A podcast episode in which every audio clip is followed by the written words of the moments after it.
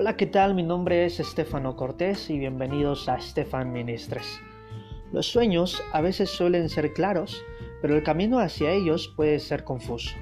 A través de la vida de José entenderemos que los procesos, más que hacernos retroceder, nos acercan a nuestro propósito.